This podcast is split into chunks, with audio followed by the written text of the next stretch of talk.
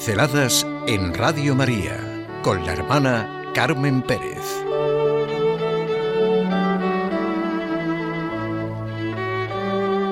Volvamos a casa. Volvamos a casa y volvamos a Dios desde la alegría y desde el sufrimiento. Y por eso pienso en nuestra actitud ante el sufrimiento. ¿Qué puede significar esto? Y en el esto cada uno podemos poner nuestra experiencia concreta. ¿Qué sentido tiene esto en mi vida? ¿Por qué Dios es, no sé si decir, un jefe tan omnipresente en nuestras etapas de prosperidad y tan ausente como apoyo en las rachas de catástrofe? Son unas preguntas que ¿quién no se las ha hecho? ¿Cuántas veces ante situaciones críticas Nuestras conversaciones se centran en este tema. Y si de nada en la vida se puede hablar en teoría, de memoria, ya podemos pensar cómo no puede hacerse en este tema del sufrimiento en el que literalmente nos va la vida. El sufrimiento no deja a nadie indiferente, reclama insistentemente nuestra atención. Es un hecho que donde hay sufrimiento hay terreno sagrado, que decía Oscar Wilde. Dice Lewis que Dios susurra y habla a la conciencia a través del placer, pero le grita mediante el dolor. Es su megáfono para despertar a un mundo sordo. Un megáfono que puede despertarnos de nuestra sordera para lo que es lo esencial en la vida. Muchos no reconocen a Dios hasta que se encuentran con el sufrimiento o con un gran peligro. También podemos responder, es verdad, volviéndonos contra él dándole la espalda. En realidad, lo que late en el fondo es la pregunta acerca del sentido del sufrimiento.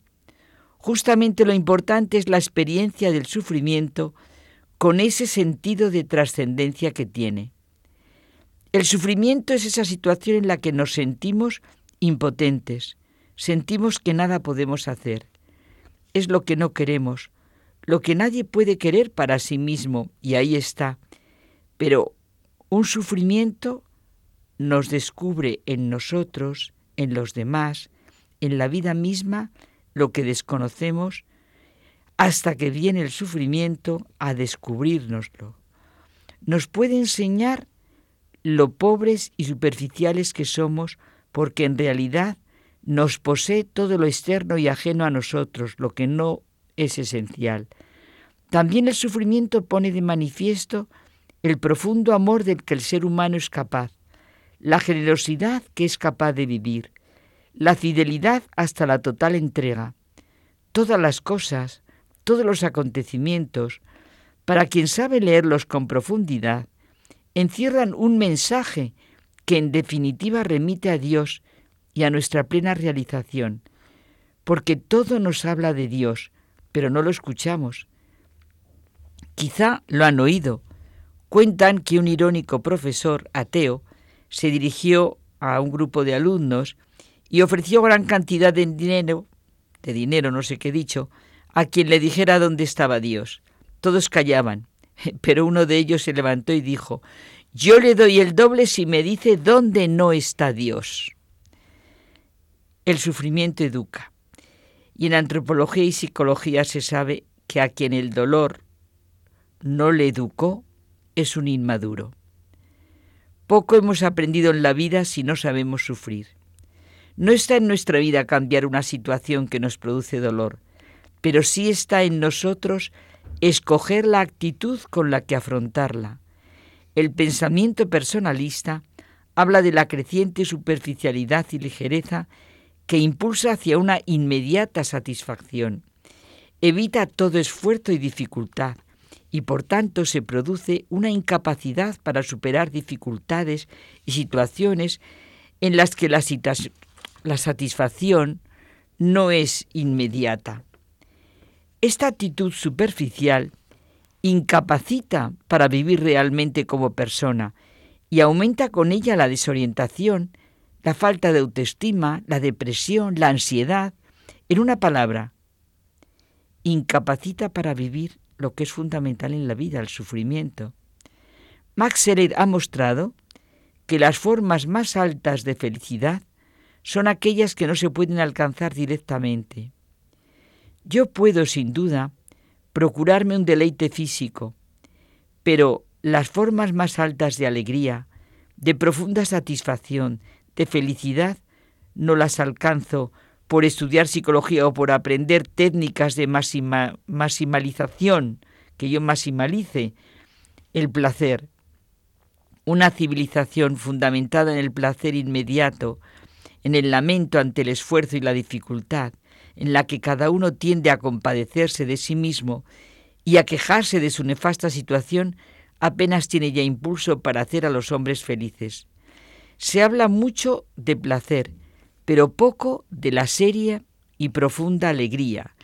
Está en la misma línea de lo que dice Romano Guardini en Cartas de Autoformación. No es lo mismo un corazón alegre que un corazón divertido.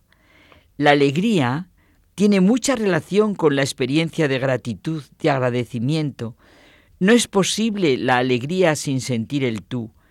Y si la alegría es vista solo como exigencia de felicidad, se pone en movimiento un automatismo que imposibilita la felicidad.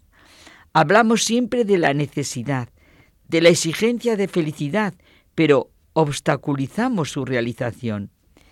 El sufrimiento no es propiamente algo que no debe suceder y que si sucede se convierte o nos convierte en víctimas.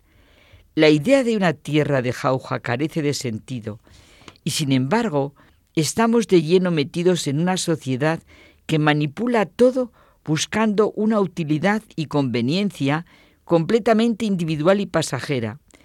El sentido del sufrimiento es específicamente religioso presupone la fe en una ilimitada totalidad de sentido, la fe en Dios. Esa pregunta realmente se plantea donde se cree en un Dios personal, omnipotente y bueno, que es misericordia y amor, donde es posible preguntar cómo se armoniza ese hecho con la existencia de sufrimiento en el mundo, en realidad es cuando sabemos y entendemos lo que realmente es el silencio de Dios, de Dios. Más que preguntarnos por qué esto, nos podemos preguntar, ¿para qué Señor esto? Pinceladas en Radio María con la hermana Carmen Pérez.